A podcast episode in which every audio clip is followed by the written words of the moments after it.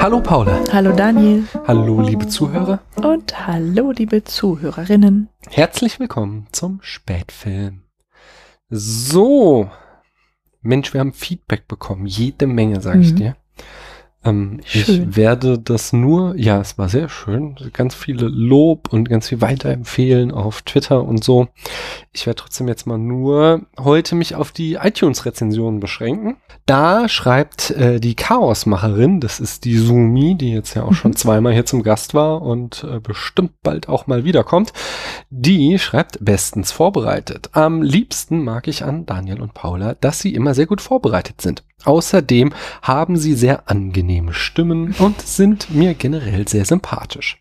Wenn nicht gerade einer meiner Lieblingsfilme besprochen wird, lerne ich sogar immer noch etwas über die besprochenen Filme. Daniel ist in der deutschen Podcast-Szene sehr engagiert und versucht, immer neue Banden zu knüpfen, um zu netzwerken. Darum hat der Spätfilm auch nicht selten sehr interessante Gäste. Ja, das richtig. Ich möchte nur, also vielen Dank. Ja, das ist wirklich sehr, sehr nett. Aber ich möchte noch etwas klarstellen, ja. Ähm, und zwar der Einzige, der hier gut vorbereitet ist, das bist du. Ah Ja. ja, ja, findest du. Mein Part ist ja sogar explizit nicht vorbereitet zu sein. Na gut. Aber äh, du beteiligst dich ja dann bei der Ausführung. Du bist ja quasi, ich bin so mehr äh, der, der Bühnen, der die Du Bühne bist der, der die Vorbereitung und genau. macht und, du sich selbst vorbereitet. du bist Und ich setze mich einfach nur Mhm. hin und erzähle und was. Dann, genau. Deswegen hast du in, in meinem Interface hast du, äh, da kann man so Rollen verteilen für Mhm. den Podcast bei Podlove und hast du die Rolle überbezahlter Superstar. Anyway. Schön wär's. Ja, w- wenn du hier für Geld bekommen Mhm. willst, nicht, das wäre schön. Ähm, oh ja, genau. Dann haben wir unsere erste vier, nicht fünf Sterne Rezension Oh. bekommen. Nur vier gab uns äh, Mella Ella. Und zwar schreibt sie einer der besten Filmpodcasts aus Deutschland. Ich liebe es, den beiden Moderatoren zuzuhören und zu erfahren äh, und erfahre oft Neues über die besprochenen Filmwerke. Was mich allerdings stört und mir bei sonst keinem anderen Podcast auffällt, ist, ähm, sind die vielen Nebengeräusche. Besonders das Trinken und Schlucken äh, ist, äh, stört mich massiv. Damit will ich nicht sagen, dass der Inhalt leidet oder das Equipment schlecht ist. Ganz im Gegenteil. Mich stört es aber leider sehr. Ja. Ja, also ähm, einerseits, ich weiß gar nicht, ob es dir bewusst ist, äh, wie wie viel Mehrarbeit du mir mit diesem Kommentar eingebrockt hast, weil natürlich mein äh, kleines fragiles Herz gebrochen ist und ich jetzt äh, immer jedes mir auffallende Schluckgeräusch ähm, rausschneide. Aber ich kann ja mal ein bisschen erklären, woher das kommt. Zum einen haben vom wir Konzept. hier Nein, genau. Zum einen haben wir hier diese schönen Headsets. Das heißt, ähm, unser Mikrofon ist immer im gleichen Abstand zum Mund. Und äh, wenn man jetzt ein äh, statisches Mikrofon hat, dann kann man natürlich vom Trinken äh, zurückgehen und dann einen Schluck nehmen. Und äh, zumindest viele Podcaster, mit denen ich podcaste, die handhaben das so.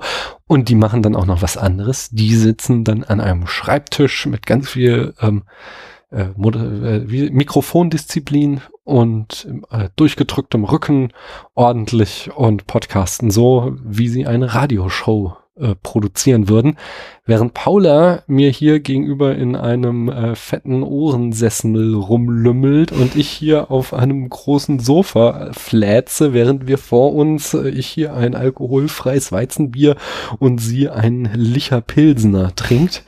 Und zwar, weil das ja einfach unser Hobby ist. So, wir haben hier auch nicht irgendwie einen Patreon-Spendendeckel aufgestellt. Wir haben noch irgendwie so einen ollen Flatter-Knopf, den wir aber niemanden mehr irgendwie auffordern, uns Geld zu geben oder so. Ihr könnt gern uns mal ein Mhm. Geschenk machen mit dieser Amazon-Liste so, aber wir wollen kein Geld von uns, sondern das ist unser Hobby. Wir setzen uns abends zusammen ins Wohnzimmer und reden über Filme. Und dabei trinken wir halt auch mal ein Bier oder Wein oder manchmal auch nur Wasser. Aber es ist halt nicht so eine Aufnahmesituation, sondern es ist mehr sowas, man sitzt dabei. Und ich kann Mhm. natürlich, also ich habe das ja schon öfter auch hier gesagt, äh, wenn mir jemand in den Kopf rülpst, dann hasse ich das wie die Pest. Äh, also wenn man halt Podcasts über Kopfhörer hört und dann solche Geräusche hört, dann kann man sich da natürlich total dran stören. Und deswegen will ich natürlich Ella da den Gefallen tun und versuche jetzt jedes Schlucken und jedes Trinken rauszuschneiden, beziehungsweise halt zu muten. Ähm, wird mir wahrscheinlich nicht zu 100% gelingen, aber so an dieser Aufnahmesituation will ich einfach nichts ändern, weil sonst wird Stress und es soll kein Stress sein, sondern es soll halt einfach ein nettes Gespräch zwischen uns beiden sein, wo andere, wenn sie Lust haben, mit zuhören können. Immerhin essen wir ja nichts dabei, ja. Also ja, genau. es gab so manche Abende, wo ich gerne noch zu den Chips gegriffen hätte, was mir Daniel dann verboten hat. Was er mir auch verboten hat, ist äh, während des Podcastens zu häkeln. Ja. Da Dann bist du es nicht aufmerksam halt. Stricken klappert zu sehr. ähm, ja, aber ich habe gedacht, vielleicht könnte ich, wenn ich, wenn ich äh, schlucke, hier das Mikrofon gerade mal so zur Seite biegen, dann trinken und es dann wieder zurückholen. Ja, Das es wäre kommt- vielleicht also, eine Möglichkeit. Was ja auch so ist, ist, äh, wir können natürlich auch so ein bisschen mehr drauf achten, wie der Mikrofonkopf ausgerichtet ist. Das habe ich jetzt bei den letzten Malen, äh, seit ich diese Rezension gelesen habe, auch mehr gemacht. Ähm, weil, ja, normalerweise setzen, setzen wir halt diese Headsets aus und auf und äh, haben dem nicht so viel Aufmerksamkeit gewidmet, ob das jetzt mehr Richtung Kehlkopf zeigt, wo man natürlich dann die Schluckgeräusche lauter hört oder mehr gegen Nase. Und dann fängt man an zu wadern oder ob Mhm. das halt ein bisschen weiter weg ist und dann eben Muss diese man lauter sprechen. äh. Geräusche des menschlichen Körpers nicht so äh, stark reinklingen. So. Naja, also ich gebe mir ein bisschen Mühe, da in der Postproduktion was zu drehen für dich, Ella, aber 100% werden wir es wahrscheinlich nicht ausschließen können, weil Hm. Das ist einfach, wie Paula schon sagte, das Konzept des K. Trotzdem tut es mir natürlich leid. Ich kann mir vorstellen, dass es unangenehm ist. Ja, ich kenne das Gerade auch. vor allem, wenn man einmal sowas gemerkt hat, Mm. dann, dann fixiert man sich so drauf, ne? Und dann denkt man, nein, schon wieder. Ich habe das immer bei, bei so Füllwörtern, ja. Mm. So viele Personen benutzen ja ein bestimmtes Wort, das sie in quasi jedem Satz mit reinbringen. Und das macht mich wahnsinnig. Das hat mich da, hat mich ja der Arne drauf ähm, aufmerksam gemacht, Mhm. dass ich so oft so sage irgendwann. Meinte Mhm. zwar, es stört ihn nicht, aber hat, hat er halt drauf aufmerksam gemacht. Es stört mich nicht, aber du sagst Nein, in jedem nein, Satz nein, mindestens dreimal so. Ich habe da tatsächlich hart dran gearbeitet und ich finde, ich benutze heute nur noch sehr selten so. Was ich halt total bei meiner Stimme, nee, bei meiner Redensart mich nervt, ist das Ähm. Es kann, also es gibt halt Menschen, die können ja reden wie gedruckt. Das finde ich geil, halt, wenn du einfach einen Satz von vorne bis hinten durchformuliert hast und, Ja. ihn, und der kommt so raus, ohne dass du drüber nachdenken musst. Und dann gibt es andere Menschen, die machen Denkerpausen oder ziehen Worte in die Länge und ich mache halt voll auf dieses ähm, und Mhm. das, wenn ich, also ich gebe mir auch immer relativ viel Mühe, so einen Podcast zu schneiden dann, also da fliegen Sachen raus, wo ich finde, das hat nicht geklappt. Oder ich mute mal, wenn wir hier durcheinander sprechen und ich finde, Paula sollte gehört werden und nicht der Daniel, der eh immer viel zu viel labert, dann wird wird meine Spur runtergedreht und so. Und deswegen, also jede Folge gehe ich ja noch einmal persönlich durch nachher und stelle sie nicht einfach so online. Und dann höre ich das halt immer, mich, also ich habe immer sehr, sehr viel an meiner eigenen Performance auszusetzen. Und jetzt ein, äh, ein, äh, ein Faktor mehr, nämlich wenn ich auch noch laut schlucke. Der JarJule42 hat auch noch eine Rezension geschrieben. Liest du die doch mal vor? Ich? Ja. Und, oder vielleicht auch die Boah. JarJule, ich weiß es nicht. Da oben ist lang. das abgeschnitten. Ich hatte es dir gestern noch vorgelesen. Es war Stunden, glaube ich, oder? Es war so Alliterations, die Überschrift irgendwie. Naja, es muss ja mit Sp anfangen. Ja, spannende Spätfilm Stunden. spendet spannende. Stunden, glaube ich, war es, oder? Hm. Hm. Oder Spätfilm spendet Spannung. Nee, nee, spendet spannende irgendwas. Hm. Schade. Naja. Also, Also, ich habe da so einen Screenshot gemacht und da ist die Überschrift abgeschnitten, Hm. damit ihr versteht, was hier gerade ist. ich zitiere. Ich höre den Spätfilm zwar noch nicht die fünf Jahre, die er bald schon existiert, aber doch lang genug, dass es ein kleiner Skandal ist, ihn bisher noch nicht bewertet zu haben. Entschuldigung. Das wird jetzt nachgeholt, Ausrufezeichen. Der Spätfilm gehört eindeutig zu meinen Lieblingspodcasts und ich freue mich über jede neue Folge, die herauskommt. Eine wirklich gelungene Mischung aus gut fundierter Filmkritik, sorgfältig recherchierten Hintergrundinformationen und Unterhaltung. Manchmal muss ich aufpassen, nicht so sehr zu lachen, dass ich beim Joggen aus dem Atemrhythmus komme. Aber wenn das nicht ein Kompliment ist, Ja. Daniel. Ja, dann- sehe ich auch so. Äh, besonders freue ich mich über die Fun Facts zu Filmen, mit der tragisch bitteren Geschichte zum Copyright von Night of the Living Dead konnte ich schon manch unangenehmes Schweigen brechen. Schön. Finde die, find die Vorstellung sehr sympathisch, ja. Danke Daniel und Paula und weiter so. Und ich danke für diese herzerwärmende Rezension. Oh. Ja, ich auch. Super. Finde ich sehr gut. Besonders, dass jemand über uns lacht. Ja, das ist Oder mein, mit uns mein, mein Ziel. Ja, genau. Dafür möchte ich da sein. So sieht's aus. Ähm, ihr drei, die ihr hier Rezensionen auf iTunes geschrieben habt, ihr dürft euch natürlich auch noch einen Film wünschen, Mhm. den wir in 500 Sätzen für euch zusammenfassen. Äh, schreibt uns irgendwie einfach auf Twitter oder im Blog an, spätfilm.de, Auf Twitter. auf Twitter. Ihr könnt auch auf Facebook, wir haben auch eine Facebook-Seite, Nee, die nee, könnt ihr auch wir liken. werden die Facebook-Seite, die lieben. Die klar. liegt Facebook. Nee, aber ich verkaufe die Daten nicht. Ah nee, das macht ja Facebook selbst. Ja. Oh. Naja, anyway, ähm, Ich habe es schon immer gesagt. ja genau. Da will ich nicht vertreten sein. Ist ja auch egal. Ihr dürft euch noch einen Film wünschen. Ist nicht egal. den es ist kompliziert. Ihr dürft euch auch einen Film wünschen, den wir dann in 500 Sätzen für euch zusammenfassen werden. Hört euch die Folge von Carol an oder zu Carol, dann hört ihr, wie das ablaufen wird. Ist vielleicht nicht so gut angekommen, Daniel. Oh, also sie hat jetzt nicht irgendwie massig äh, Hörerzahlen, aber ist auch nicht schlecht. Na gut. Irgendwie so ein Durchschnitt von daher. War ja jetzt auch gar nicht böse gemeint. Das hast ja du Genau. wieder zusammengeschrieben. Tut mir leid. Da- So war es jetzt auch nicht von mir. Bill und Ted landete auf Platz 26 äh, von 71 Plätzen unserer Charts, was mich zu dem Thema bringt, dass der Spätfilm am 16. April Geburtstag hat. Das heißt, wenn ihr diese Folge hört, dann habt ihr noch ganz wenige Tage Zeit, um uns einen Audiokommentar zu Das schicken. kann man übrigens auch mit einer vorinstallierten App auf dem Smartphone machen, habe ich heute erfahren. Genau, es gibt zum Beispiel die schöne Auphonic-App, die könnt ihr euch einfach kostenlos herunterladen. Da könnt ihr kostenlos dann Audiodateien einsprechen und äh, verschicken. Und äh, ja, die könnt ihr uns dann einfach zuschicken. Und Wie äh, lang sollen die denn sein? Am besten nicht länger als fünf Minuten. Aha. Das wäre super, weil wir haben jetzt schon einige erhalten und es sollen halt möglichst viele werden, die wir dann irgendwie in einer launigen Geburtstagsskala abspielen und unseren Kommentare dann dazu abgeben werden. Äh, Und damit es nicht irgendwie dann überhand nimmt und wir irgendwann bei zehn Stunden sind, sollten die Kommentare nicht zu lang werden. Mm, Genau. Es geht darum, dass ihr euch einen Film aus unseren Charts aussucht. Geht ihr nochmal auf spätfilm mit ae.de, klickt auf den äh, Reiter die Charts, auf, das, auf den Menüpunkt und dort findet eben diese Charts, in denen jetzt auch Bill und Ted auf Platz 26 steht. Sucht euch einen Film aus, ähm, sprecht eine Kurzrezension ein, nicht länger als fünf Minuten und gebt am Ende ihm eine neue Wertung zwischen 1 und 100 Punkten. Und am Ende werden wir das dann alles verrechnen und die große Geburtstagsgala wird dann so äh, aussehen, dass wir vom tiefsten Chartplatz anfangen bis zum höchsten und mal gucken, ob es eine neue Nummer 1 gibt oder wie sich das alles durchmischen wird. Aber vor allem, ihr habt nicht mehr so viel Zeit, weil natürlich brauchen wir Zeit, um das vorzubereiten. Das heißt, beeilt euch, jetzt sofort ans Mikro setzen, euren Kommentar einsprechen und uns so schnell wie möglich zuschicken. An Bill und Ted habe ich äh, gestern Nacht auch gedacht.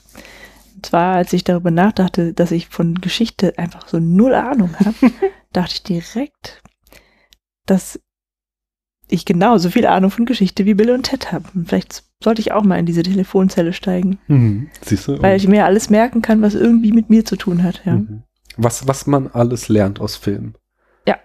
Nicht wahr? Filme gucken bildet. Auf jeden Fall. Deswegen kannst du jetzt auch mal äh, die nächste Frage aus unserem Brust-Fragebogen beantworten, Mhm. nämlich mit welchem Protagonisten beziehungsweise welcher Protagonistin aus einem Film würdest du gerne mal ein Bier trinken? Ach so, dann in dieser Welt hier bei uns. Du triffst dich mit einem Protagonisten und trinkst ein Bier. Weil ich würde ja eigentlich ganz gerne mal nach Pandora Mhm. Aber ich weiß gar nicht, ob es da überhaupt Bier gibt. Ach so. Ich könnte es mitbringen. Die Frage ist halt auch, ist das, also es geht ja jetzt einfach nur darum, dass du einen spaßigen Abend hast. Glaubst du, dass Ach diese. so, es geht um die- Wie hießen die? Nabu oder so? Nein. Nee, das war aber ein anderer Film. Ja, ich weiß nicht, wie die heißen. Keine Ahnung. Aber mir geht es natürlich um die Landschaft. ja, ja, nicht um aber die Person, genau, ja. nein, es geht Mhm. jetzt wirklich mit einer interessanten Person in der Kneipe zu sitzen und glauben, mit der könnte man einen schönen Abend haben. Aber dann äh, nehme ich was ganz Aktuelles, also was ich äh, aktuell gesehen habe. Ähm, ähm, Major, Mia oder Motoko als die gleiche Person aus Ghosts in a Shell. Oh, Die hat bestimmt, also da hätte aber ich die Fragen. ist doch so, ja, okay, du hättest Fragen, aber ich Mhm. glaube, mit der kannst du kein gutes Bier trinken. Deswegen, also ich habe die, ähm, meine Antwort geht eher mehr so, mit wem hat man richtig viel Spaß? ja. Bill und, Und- Ted. Äh, gute Antwort, aber ich glaube, das Niveau wäre mir dann doch irgendwann ein bisschen zu niedrig, Das Hoshi. nur ein Abend. Ja, es stimmt, aber meinen Abend möchte ich daher viel lieber mit Mary und Pippin verbringen. Im äh, grünen Drachen heißt er, oder? Der, diese Spelunke im Auenland. Und du willst dann alter Tobi rauchen. Genau, Pfeifenkraut rauchen und Bier trinken und ich glaube, mit denen kann man richtig gut Party machen und hat Ja, ja, auf den Menge Tischen tanzen sie doch dann. Ja. Ja. Ich weiß nicht, wie viel Spaß Shia LaBeouf hatte im Jahr 2015, aber er hat da die Aktion gemacht mit natürlich Rönke und Turner. Hashtag Touch My Soul. Uh. Mhm. Und zwar saßen die drei, La- äh, LaBeouf, Rönke und Turner, mit Callcenter Die drei Ös. Äh, Nee, Rönke hat zwei Ös. Oder was? Rönkö, ach so. Rönke. Mhm. Nee, Hörner, Böff, Was? Ne, LaBeouf? Äh, Böff. ja, okay, aber da wird der Biouf geschrieben. Ja, aber Und Turner mit, ja, anyway. Jedenfalls saßen die mit Callcenter-Equipment in einer Galerie und die Besucher oder Menschen waren dazu ange angehalten, sie anzurufen und mit den drei zu telefonieren, während halt die Galeriebesucher diesen Telefonaten äh, lauschen konnten. Und äh, die, die Idee war natürlich, dass die Anrufenden die Seele berühren von unseren drei Künstlern Mhm. und, oder zwei Künstlern und einer Künstlerin.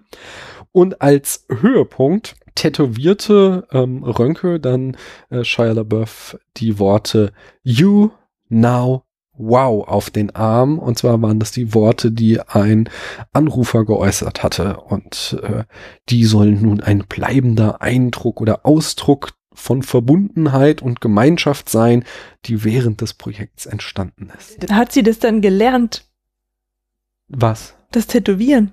Ich habe doch keine Ahnung. Nee, ich glaube nicht. Also nicht einfach irgendjemanden was in den Arm tätowieren. Ach so. Es gibt ein Video dazu, werde ich verlinken, Oh wenn ich Gott. dazu komme. Wenn nicht, könnt ihr mich einfach dran erinnern, Hm. dann, dann hau ich den Link in den Blog.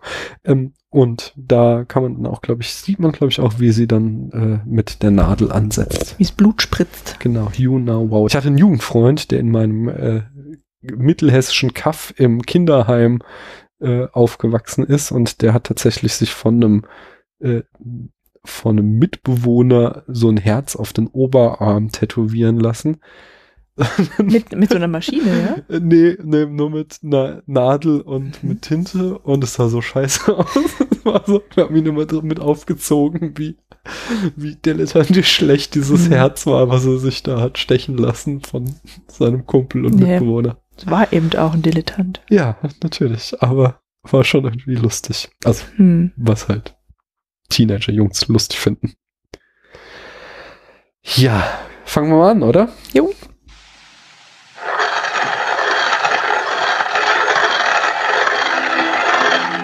Morning, ma'am. Morning. I uh, laid awake most of the night, wondering what you'd have said if Curly hadn't busted you. Guess you was up kind of late too.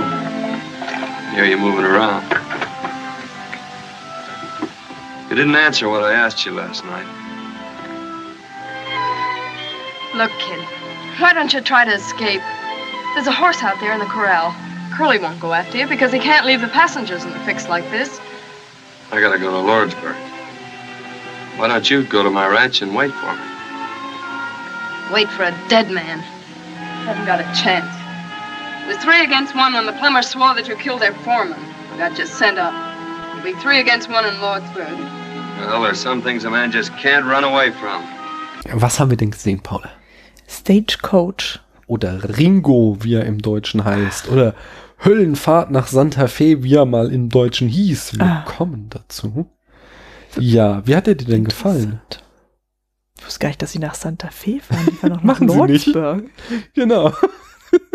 Wir kommen dazu, aber das ist der Grund, warum ich dich gezwungen habe, ihn auf Englisch zu gucken, obwohl du dich die ganze Zeit beschwerst, dass der super schwer zu verstehen ist, weil die Qualität halt tatsächlich auch nicht so gut ist von der Audiospur, aber die deutsche Synchro ist sensationell schlecht und deswegen habe ich mich Ich habe es geweigert. halt auch nicht so gut verstanden. Wahrscheinlich. ja.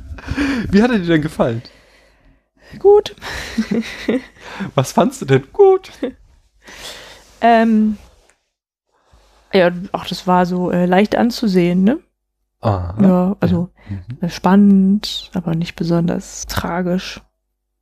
Mhm. Okay. Unterhaltend, Ah ja. ja. Mhm. Bisschen doof auch.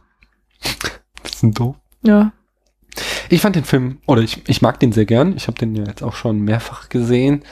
Ähm, und zwar, also mir gefällt einfach die, die Kameraarbeit von John Ford unheimlich gut. Der hat einen sehr, sehr coolen Stil und also der macht halt einfach, der macht so, also klar ist einer der größten Western-Regisseure aller Zeiten gewesen und dieses, das habe ich ja auch schon öfter mal gesagt, Western ist so ein Genre, was mich sehr geprägt hat. Hm. Und diese Art und Weise, die Kamera zu führen, ähm, bei allen späteren Western-Regisseuren, die ist halt extrem von John Ford ähm, beeinflusst. Nicht nur von äh, nicht nur die, sondern auch zum Beispiel Dino Verwag, die stand auch wieder auf Ford oder auch ähm, Orson Welles, wir kommen noch dazu, ähm, waren große John Ford-Fans, weil der schon extrem gut wusste, was er macht. Und wie er hier halt ähm, John Wayne, es war der Film, der John Waynes Durchbruch darstellte, wie er den schafft halt hier als Star zu inszenieren. Ähm, das ist schon unglaublich geil gemacht. Und immer wieder hat er einfach sehr gute Ideen.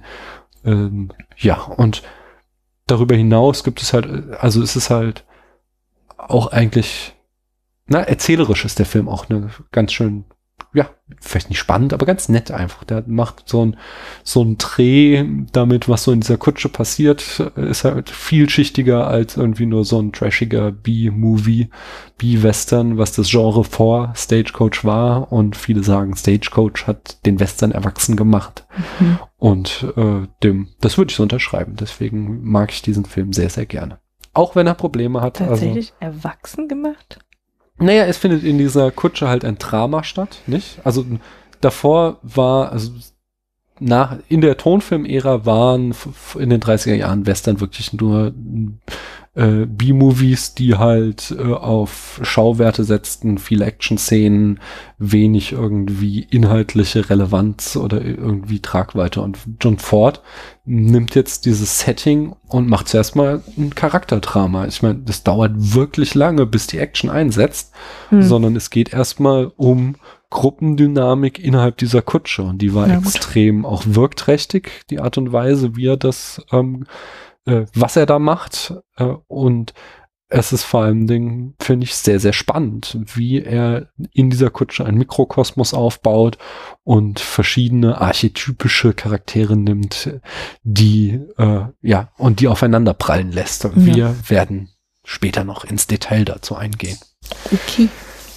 Davor kannst du uns aber doch mal die Eckdaten verraten. Der Film erschien im Jahr 1939. Regie führte John Ford. Ja.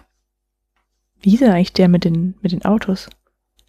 Henry. Henry, genau. Eine kleine Auswahl aus insgesamt 146 Eintragungen in der IMDb ist folgende. John Ford führte Regie bei Straight Shooting, das war auch sein erster Film im Jahr 1917. Mhm. Das eiserne Pferd, welches sein erster Meilenstein im Western-Genre war, von 1924. Noch ein Stummfilm, wie die Jahreszahl verrät. Mhm. Ach ja, wann fing das an mit Tonfilm? Ich glaube, The Jazz Singer 1928. Ah ja. Ich glaube, habe ich nicht auch noch einen gelistet da? Weiß ich nicht. Nee, jetzt kommt schon 1929. Die Schwarze Garde. Äh, das war sein erster Tonfilm, okay. Ja. Mhm.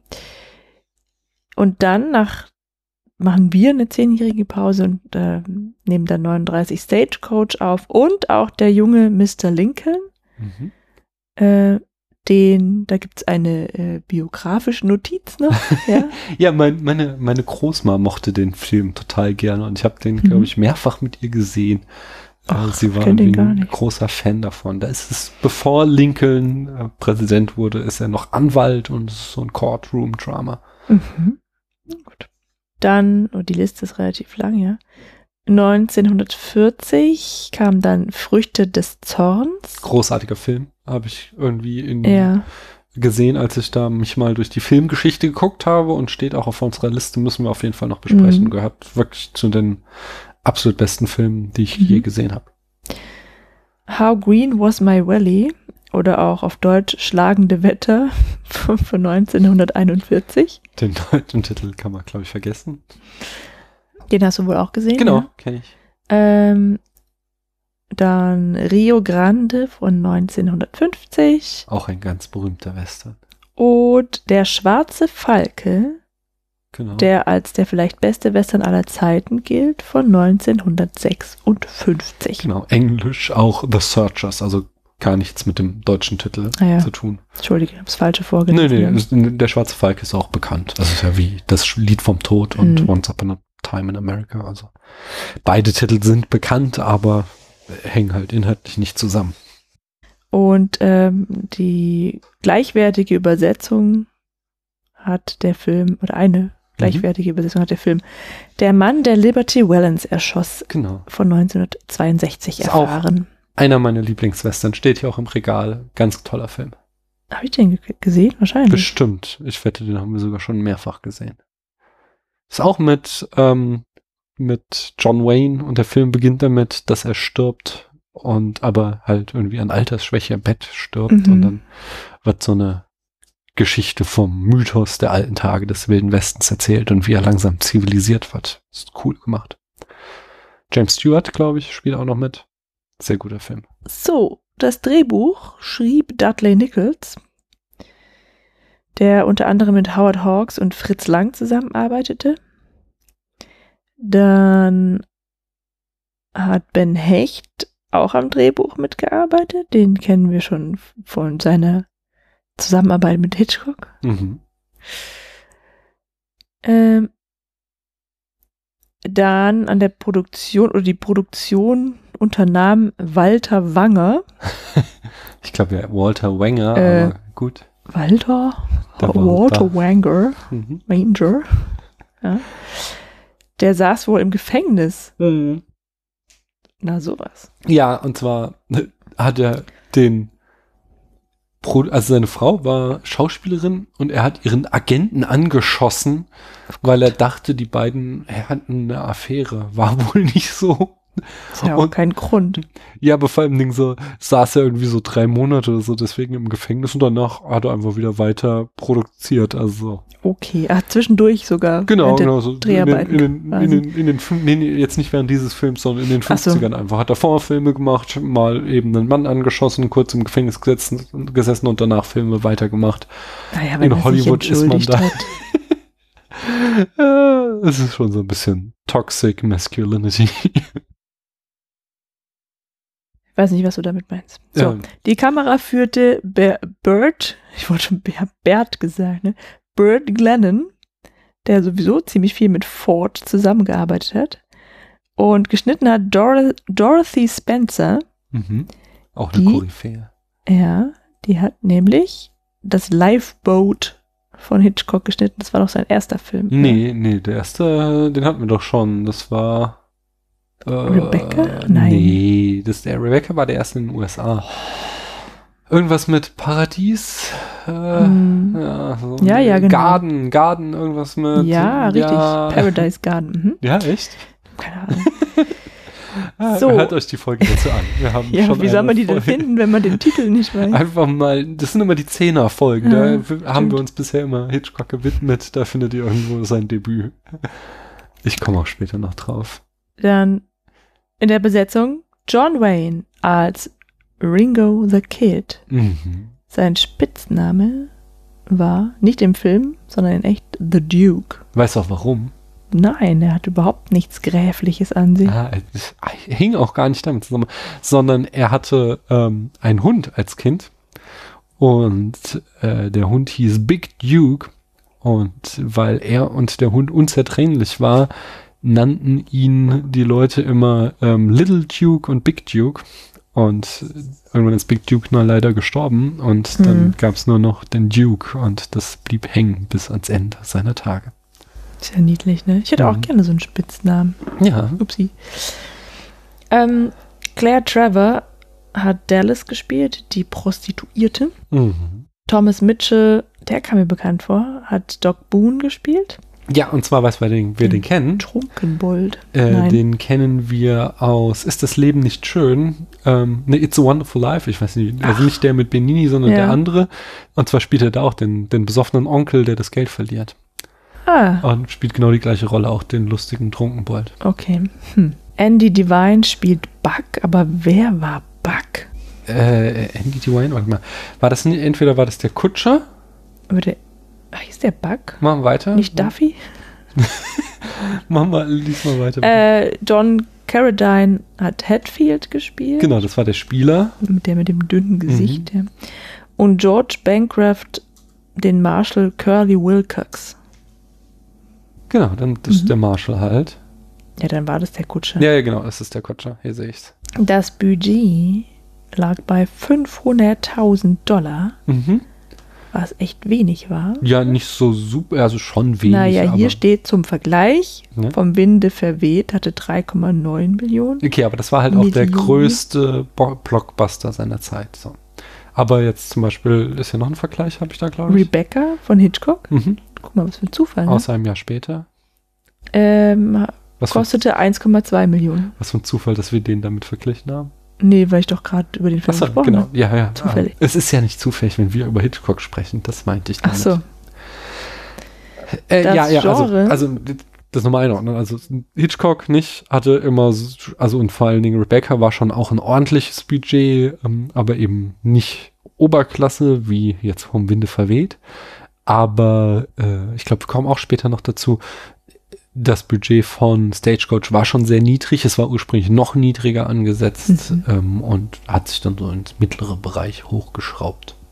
Das ist schon beeindruckend, was sie dann für das Geld gemacht haben. Ja, das war's zu den Eckdaten. Genau. Dann bring ich mal die Handlung in fünf Sätzen, nicht wahr? Mhm.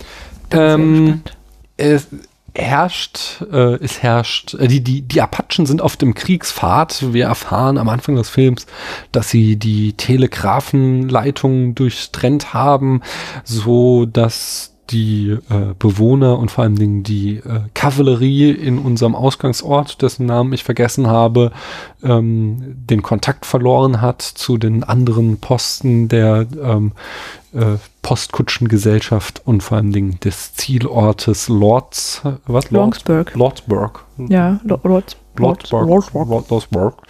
Und ähm, wir begleiten eine Postkutsche, die trotz allem den äh, Weg auf sich nehmen will durchs Apachengebiet nach Lordsburg. Äh, und an Bord dieser Kutsche sind ähm, die ehrbar, ehrbare Offiziersgattin äh, Mary. Mary, sie ist schwanger, wie wir aber erst später erfahren. Ja, sie das Kind kriegt. Wallende Röcke ihre Schwangerschaft verdecken. Und Paula auch meinte, auch darunter wäre kein Bauch gewesen, hast du gemutmaßt. Hm. Mm, Sie, sie will sich mit ihrem äh, Offiziersehemann, der äh, äh, ja Teil der Kavallerie ist, unterwegs treffen. Dann äh, treff, ist außerdem noch an Bord ähm, äh, ein Whisky-Vertreter, der ja eigentlich ziemlich unscheinbar ist. Ähm, ein äh, genau, eine Hure und ein Arzt, der auch ein Trunkenbold ist, werden von so Anstandsdamen aus der Stadt gejagt, weswegen sie sich auch dieser Reisegesellschaft anschließen, um äh, nach Lordsburg zu kommen und dort ihr Glück zu wagen. Ähm, ein Banker steigt kurz vor Verlassen der Stadt noch ein, von dem wir vorher äh, erfahren haben, dass er sich die Gehälter von irgendwelchen Leuten unter die Nagel gerissen hat und sich damit vom Acker machen will. Ein Südstaaten-Gentleman äh, ist mit an Bord, der aber zugleich ähm, ein Spieler ist. Hm. Ähm, äh, der Kutscher, Buck, wie wir eben erfahren haben, der so ein bisschen so der tumbe Tor ist. Äh, ein Marshall äh, ist ebenfalls noch mit dabei, nämlich der glaubt in Lordsburg auf den Outlaw Ringo the Kid zu treffen, den er festnehmen will, weil er wegen Mordes gesucht wird. Und mit einer äh, anfangs noch einer Kavallerie-Eskorte begibt sich dann die Kutsche auf die Reise. Ähm, unterwegs ähm, gabeln sie dann schon Ringo the Kid auf, dessen äh, Pferd gestorben ist und der deswegen äh, den Anhalter spielt. Und äh, der Marshall ist ganz glücklich darüber. Und nun sind sie also zu neunt in dieser Kutsche. Nach dem ersten Halt äh, muss die Offiziersgattin feststellen, dass ihr Ehemann hier nicht mehr ist, sondern schon weitergeritten und auch die Kavallerie wird ab berufen, sie haben einen, einen anderen Auftrag und die Kutsche muss alleine weiter und es entspannt sich dann einerseits eben eine äußerliche ähm, Suspense-Situation, weil sie durchs Apachengebiet reiten und die Frage halt äh, im Raum steht, schafft diese kleine Reisegemeinschaft es, da heil durchzukommen und ohne einen Angriff der Apachen zu erleben. Und zum anderen ähm, entwickelt sich auch eine Spannungssituation innerhalb der Kutsche, wo sich verschiedene Fraktionen ergeben, manche, die sich selbst als ehrbar ansehen und keinen äh, Kontakt zu den äh, anrüchigen Leuten wie dem Säufer, der Hure und dem Outlaw haben wollen. Und äh, unterwegs bekommt dann eben auch Mary noch ihr Kind, was die Situation zusätzlich verschärft, da sie ähm, ja, da, da sie einerseits nicht mehr so schnell vorankommen, äh, weil sie erstmal ein Kind kriegen müssen und andererseits dann natürlich auch nochmal verwundbarer äh, ist mit so einem Neugeborenen an Bord durchs Apachengebiet. Und ich glaube, dabei kann ich es erstmal belassen. Ja. Oder? Dann kommen wir zur Produktion. Paula. Präproduktion. Ford hatte viele Stummfilmwestern gedreht, aber vor Stagecoach seit zehn Jahren keinen mehr. Das ist die Ausgangssituation. Mhm. Genau. Mm, Der Film Stagecoach basiert dann auf der Kurzgeschichte The Stage to Lordsburg von Ernest Haycox. Ford kaufte die Rechte an der Geschichte 1937. Mm, Außerdem scheint noch eine andere Kutschenfahrtgeschichte den Film stark beeinflusst zu haben, nämlich Boule de Souffle von Guy de, Guy, oh Gott, Guy de Maupassant. Oh, Guy de Maupassant. Guy de Maupassant. Guy. Guy de Maupassant. Mhm. Ähm, in der Geschichte geht es darum, dass ein äh, während des preußisch-französischen Kriegs eine Gruppe von Franzosen ähm, in einer Kutsche durch preußisches Territorium fährt. Mhm. Und äh, besonders so diese Aspekte des Moraldramas, was sich innerhalb der Kutsche abspielt, die hat wohl Ford eher aus diesem Text übernommen. Mhm. Das passt zu Guy de Maupassant. Das Casting von John Wayne. Ford und Wayne kannten sich schon lange vor Stagecoach und sie hatten sich 1928 kennengelernt beim Dreh von Mother McCree. Dieser Film war übrigens die erste, teilweise zumindest, Tonproduktion von Fox gewesen. Und es wird an einer Stelle des Stummfilms ein Lied gesungen. Wayne hatte hier einen seiner allerersten Gehversuche in Hollywood als ein im Abspann ungenannter Statist. Ähm, Wayne trat dann in den folgenden Jahren immer wieder in kleinen Rollen in John Ford-Filmen auf. Ähm, und der Schauspieler und der Regisseur begannen sich zu, anzufreunden. Allerdings gab Ford John Wayne in keinem seiner Filme in den 1930er Jahren eine große Rolle. Immer wenn The Duke ihn fragte, sagte Ford nur, du bist noch nicht bereit. 1938 lud äh, John Ford dann Wayne ähm, übers Wochenende zu einem Bootstrip ein. Er gab dem Schauspieler das Drehbuch von Stagecoach mit den Worten, dass The Duke doch viele junge Schauspieler kenne und Ford, äh, er soll dem, also er solle Ford mal einen Tipp geben, wer denn geeignet wäre für die Rolle von Ringo Kid. Aber Ford tat die Vorschläge von Wayne nur mit den Worten ab. Jesus Christ, I just wish to hell I could find some young actor in this town who can ride a horse and act. Als das Boot wieder in den Hafen einlief, sagte der Regisseur dann, dass er sich entschieden habe und wolle, dass John Wayne Ringo Kid spielen solle. Mhm. Oh Mann, ey, ich hatte den Wald vor Augen nicht gesehen. Doch, Wald vor Augen nicht gesehen. Mhm. Ja, aber wenn du immer nur hörst von deinem Kumpel, nein, du bist noch nicht so weit, nein, nein, du, du brauchst noch, du musst noch Was ist reifen. eigentlich für ein und dann, komischer Kumpel, ja. dann hast du irgendwann auch nicht mehr den Mut zu fragen, oder? ja.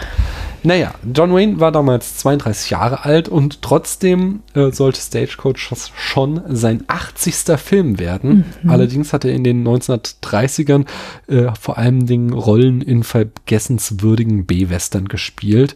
Lediglich 1930 hatte er mal eine Hauptrolle in dem großbudgetierten Western The Big Trail gehabt, aber der wiederum war kolossal gefloppt. Hm.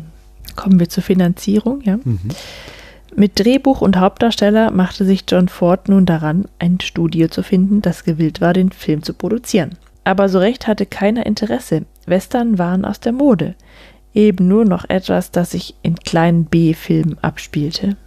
Zudem bestand Ford auch noch darauf, dass dieser abgehalfterte Poverty Row Schauspieler John Wayne die Hauptrolle spielen sollte, was die Bereitschaft der großen Studios zu investieren nicht gerade erhöhte. Kleine Erklärung, Poverty Row war wohl die Bezeichnung für so B-Studios, die ähm, ja eben nicht zur großen Garde gehörten, sondern aus der Poverty Row kamen. Zwischenzeitlich hatte mal ein alter Bekannter, David O. Selznick, hört unsere Hitchcock-Folgen, ja. Interesse an dem Projekt. Er konnte sich aber mit Ford nicht einigen. Schließlich erklärte sich der unabhängige Produzent Walter Wanger bereit, das Projekt unter seine Fittiche zu nehmen. Genau, allerdings gestand er Ford nur ein sehr kleines Budget von 250.000 Dollar zu und Ford gelang es, das während der Dreharbeiten noch zu verdoppeln. Na, schlecht. ne? Außerdem bestand Wenger darauf, dass Claire Trevor, die die Dallas spielt, als Topstar im Vorspann sowie auf den Kinoplakaten aufgeführt werden sollte ähm, und nicht dieser obskure John Wayne. Okay. Die Location. Vor Stagecoach hatten zwar schon zwei Filme im beeindruckenden Monument Valley gespielt. Stagecoach sollte aber der Film werden, der die Landschaft berühmt macht. Im Jahr 1939 gab es ähm, noch keine asphaltierten Straßen durchs Monument Valley. Daher war es bislang ähm, nicht als Filmlocation großartig benutzt worden. Und ähm, äh, allerdings gab es einen Typen namens Harry Golding und der betrieb einen einsamen Handelsposten eben dort. Und der las, dass der berühmte Regisseur John Ford einen Western plante und er witterte seine Chance auf Reichtum. Golding nahm über 100 Fotos der beeindruckenden Landschaft auf und reiste nach Hollywood. Er verlangte einen Termin mit Ford und drohte auf der Türschwelle des Regisseurs zu übernachten, bis der ihn angehört hatte. Das war aber gar nicht nötig, denn Ford bat ihn sofort herein und als er die Fotos sah, war er sofort von der Location überzeugt. Genau, ähm, das Monument Valley äh, interessierte Ford nicht zuletzt deswegen, weil die schlechte Erreichbarkeit auch bedeutete, dass der Regisseur dort weitgehend unabhängig von Studioeinflüssen und Studiobevormundungen seinen Film drehen konnte. Ford war so sehr vom Monument Valley angetan, dass die Kutsche im Laufe des Films dreimal hindurchfährt. Ich habe da immer wieder gelästert, wie sie durch gleichen Hügel immer wieder im Hintergrund haben, als wir den Film geguckt haben. Äh, kommen wir zu den Dreharbeiten. Mm, ursprünglich war der Schauspieler Ward Bond für die Rolle des Kutschführers Buck vorgesehen, aber der, es stellte sich dann heraus, dass er keine Kutschen steuern konnte und deswegen erhielt schließlich Andy Devine die Rolle. John Ford war ein tyrannischer Regisseur. Eines Tages sagte er zu Andy Devine, You big top of Lord, I don't know why the hell I'm using you in this picture. Doch Devine entgegnete nur unbeeindruckt, Because Waterbond Bond can drive six horses. Da, da. Ähm, aber vor allem John Wayne äh, hatte trotz der Freundschaft zu Ford äh, unter dem Regisseur zu leiden. Ford nannte ihn ein großes Trampeltier, einen dummen Bastard. Ford regte sich über sein Schauspiel und seine Art zu gehen auf Was und sogar und sogar über die Art, wie Wayne sich vor der Kamera das Gesicht wusch. Einmal packte Ford den Duke am Kinn, schüttelte ihn und pumpte ihn an. Why are you moving your mouth so much? Don't you know you don't act with your mouth in pictures? You act with your eyes. Aber Wayne ließ das alles klaglos über sich ergehen, um die Chance nicht zu verpassen, die sich ihm überbot. Die, Die- sich, die sich ihm bot. Da hab ich, Die sich übernahm Bot. ja, sorry, da hat irgendwie die Autokorrektur was reingesetzt. Aber ja gut, das muss ja schon die ganze Zeit irgendwie so eine merkwürdige Freundschaft gewesen sein, wenn er mit so einem Typen zum Angeln oder Segeln rausfährt, der irgendwie die ganze Zeit meint, also der ist ja so ein, ich weiß nicht, ich stelle mir unter einer Freundschaft was anderes vor. Ja, aber also ich kann man, der ist ja schon, der ist halt ja schon Künstler und wenn der Filme dreht, dann geht es ihm ja darum, Du auch. bist noch nicht so weit. Ja, natürlich, dann geht es ihm darum, die besten Schauspieler für seinen Film zu haben und nicht irgendeinen Kumpel von ihm. Und dem gibt er dann halt mal kleine Rollen, das haben wir auch gehört, Mhm. aber dem gibt er halt noch keine Hauptrollen, wenn er halt der Meinung ist, der hat's nicht drauf, weil er will ja auch nicht, dass sein Film schlecht wird. John Wayne trug seinen eigenen Hut während der Dreharbeiten und das sollte dann auch das Markenzeichen des Schauspielers werden, äh, da er ihn während der nächsten 20 Jahren in all seinen Filmen trug. In Howard Hawks äh, Rio Bravo von 1959 äh, war es dann das letzte Mal, weil der Hut danach schlichtweg auseinanderfiel. Im Gegensatz zur Darstellung der Indianer in Stagecoach waren die Dreharbeiten sehr vorteilhaft für die Native Americans in der Gegend. Mm, Nochmal kurz zu dem Hut. Ich fand den Hut übrigens ziemlich hässlich. Also Ja, war auch nicht mein Fall. nicht verstehen, warum er jetzt unbedingt auf diesen Hut bestanden hat. Da gibt es echt schönere Cowboyhüte. Mhm. Mm, Aber die Apachen wurden von äh, in der Gegend ansässigen Navajo oder Diné, wie sie sich selbst nennen, gespielt. Ähm, die Dreharbeiten waren ein enormer ökonomischer Boost für die verarmte lokale Bevölkerung und versorgten hunderte Menschen mit Arbeit. Ja, dafür mussten sie sich schlecht machen lassen. Ihre Seele verkaufen. Ford kehrte in den folgenden Jahren immer wieder für Dreharbeiten zum Monument Valley zurück. Dabei engagierte er immer viele ansässige Navajo für seine Filme und sorgte auch immer dafür, dass sie gemäß Tarifvertrag der entsprechenden Filmgewerkschaft bezahlt wurden. Für seine Unterstützung erhielt er später den Ehrennamen Natani Nes, von den Diné, was so viel wie großer Anführer bedeutet. Das ist mal eine Auszeichnung. Hm. Vielleicht ist aber auch eine Hollywood-Legende, das klingt so, Mhm. so nach Märchen, finde ich. Ja. Naja, kommen wir zu den Stunts. Stagecoach ist nämlich nicht zuletzt äh, dafür berühmt, dass er Maßstäbe äh, bei den Stunts, äh, neue Maßstäbe gesetzt hat, wie man auch immer das Mhm. sagt. Äh, und hauptverantwortlich dafür war der Stuntman Yakima Kennard. Als es darum ging, die Szene, in der die Postkutsche den Fluss überquert zu drehen, lautete die einhellige Meinung im Team, dass dies unmöglich sei. Kenneth kam auf die Idee, wie sich das realisieren ließe. Daraufhin beförderte Ford ihn zum Stunt-Koordinator und gab ihm freie Hand bei der Umsetzung der anderen Stunts im Film. Mhm. Und zwar band Kenneth hohle, mit Luft gefüllte Baumstämme an die Kutsche, um ihr Auftrieb zu geben. Und zugleich wurde das Gefährt samt Pferden an einem Kabel unter Wasser auf die andere Seite des Flusses gezogen. Und die Stunts der Indianer, wenn sie vermeintlich erschossen werden, wurde mit einem sehr brutalen Gerät namens Running W gedreht. Dabei tragen die Pferde Eisenklammern um die Beine, an denen dünne Drahtseile befestigt sind, die wiederum mit einem im Boden verankerten Pfosten verbunden sind. Der Stuntman reiht das Pferd dann im vollen Galopp und in dem Moment, in dem das Seil voll gespannt ist, wird das Pferd dadurch umgerissen. Das Running W verursachte bei vielen Pferden schwere Verletzungen und viele äh, Pferde mussten dann aufgrund des Sturzes äh, und der Folgen sofort erschossen werden. Na, das finde ich schon ziemlich fies. Hm. Daniel hat widersprüchliche Angaben gefunden, wann das Running W verboten wurde. Manche Quellen sagen, dass es noch, no- noch im gleichen Jahr 1939 verboten wurde. Und andere Quellen behaupten, dass es Ende der 50er noch eingesetzt wurde. Jedenfalls ist es zum Glück, ja, Hm. mittlerweile verboten. Hm, Der schwierigste Stunt von allem ist aber der, bei dem Yakima Kennard vorne auf einem Pferd auf dem Sechsspanner sitzt und dann vermeintlich erschossen wird von Ringo Kid und dabei dann bei voller Fahrt zwischen die Pferde fällt und ähm, die Kutsche über ihn hinwegrollt. Für den Stunt musste gewährleistet sein, dass die Kutsche so schnell galoppieren, dass sie keine ähm, äh, dass Die sie auf alle Fälle gerade mhm. auslaufen und keine Kurven mehr laufen können. Und äh, bei dem Sturz musste der Stuntman dann auch noch dabei, darauf achten, dass die Arme ganz dicht am Körper sind, damit kein Pferd drüber rennt oder keine Kutsche drüber fährt. Nachdem Kannert den Stunt gemeistert hatte, rannte er zu Ford und fragte ihn, ob er das im Kasten habe. Und Ford sagte nur, selbst wenn nicht, das werden wir nie wieder filmen. Kommen wir abschließend noch zu den deutschen Versionen des Films. Wegen des Zweiten Weltkrieges erschien der Film erst 1950 in Deutschland in einer gekürzten Fassung. 1963 wurde Stagecoach schließlich ungeschnitten gezeigt. Die 1950er Version soll legendär schlecht sein. Der Film wurde unter dem Titel Höllenfahrt nach Santa Fe vertrieben, obwohl Santa Fe im Film überhaupt nicht erwähnt wird. Und zum Beispiel aus dem neugeborenen Mädchen wurde sinnfrei ein Junge. Haben sie einfach mal einen Jungen draus gemacht. Warum auch nicht? Interessiert ja keinen.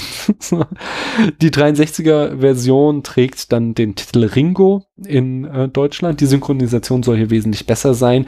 Dafür haben sie dann mal einfach andere Filmmusik benutzt. Und deswegen haben wir uns keine der beiden synchronisierten Versionen angeschaut. Hm. Wenn du 15 Jahre lang in einem Raum eingesperrt wärst mit nur einem einzigen Film, welcher Film wäre das? Das wäre hoffentlich Frau Rettich, die Czerny und ich. Und du glaubst tatsächlich, du könntest diesen Film 15 Jahre lang immer wieder gucken. Ich könnte keinen einzigen Film 15 Jahre lang immer wieder mit Vergnügen schauen. Okay, Ja. aber wenn du halt keine andere Wahl hast. Dann würde ich Frau Rettich, die Czerny und ich nehmen. Okay, ich verstehe. Mhm. Dann könnte ich den schnell auswendig. Hm, Könnte mich da lange mit beschäftigen, das alles nachzuspielen. verstehe. Vielleicht ein bisschen umzuschreiben. Ja. Nein. Hm, was würde ich denn nehmen? Mhm. Das ist eine sehr gute Frage, Ja. die ich mir jetzt so spontan selbst stellen muss. Da habe ich gar nicht mit gerechnet, dass ich ja selbst eine Antwort drauf äh, abgeben müsste. Ah, Ich glaube, ich würde irgendeinen Film nehmen, wo man immer noch was Neues zu entdecken hat. Ja, das wäre klug. Ja, aber Hm. Soll's ein, soll ja ein spaßiger Film. Also Ah, das weiß ich nicht, ob das, darf, ich, darf ich die komplette Herr der Ringe-Trilogie mitnehmen mit allen Anhängen? Also du hast die Frage gestellt, deswegen kannst du das bestimmen. Weil dann hätte ich echt verdammt viel Filmmaterial, was ich auch angucken könnte. ja. Ja, dann würde ich die Special Extended Edition aller Herr der Ringe mit äh, ja, den anhängen, so dass ich dann Mhm. wirklich allein ein Jahr brauche, um alles einmal durchzugucken. Und Naja, muss ich es nur 15 Mal anschauen. So.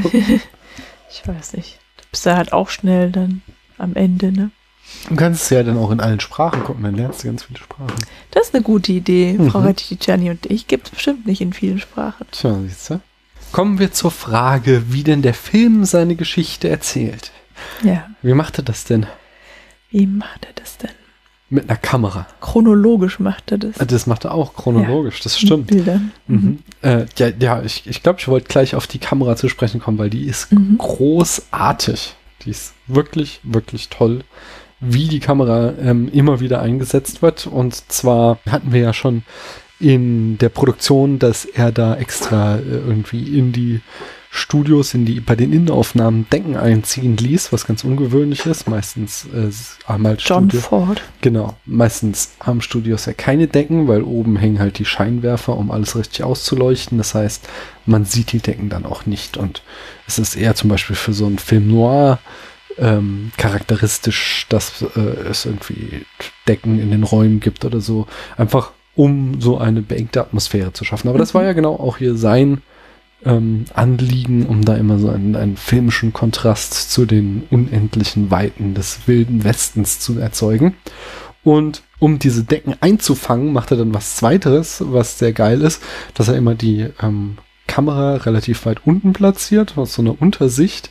Mhm. Und dann äh, kombiniert er das damit, dass John Wayne immer irgendwo im Bild rumsteht und dadurch hat er immer ähm, so, so was Überlebensgroßes, dass er den Frame vom äh, ganz unten bis nach ganz oben äh, füllt und da, das unterstreicht natürlich so diese Helden, diese Star-Persona, die äh, John Ford in ganz vielen Techniken in diesem Film aufbaut. Mhm. Und das ist übrigens was, was ähm, Orson Welles sich abgeguckt hat. Wir kommen noch dazu ähm, und auch ganz stark in Citizen Kane dann einsetzt. Eine zweite Technik, die er hier ganz viel äh, verwendet, ist so das, was wir auch schon bei Hitchcock und bei Spielberg hatten, wieder so Frame in Frame, ähm, wo er halt die Protagonisten oft durch Fenster filmt oder durch Türen, um einfach das Auge zu lenken. Zum Beispiel ganz am Anfang, wenn da unser Südstaaten-Glücksspieler ein Auge auf die Offiziersgattin Lucy geworfen hat. Ma Ma Mary. Nee, ich glaube, glaub, sie heißt Lucy. Ich habe nochmal nachgeschaut, weil Mary schien mir falsch.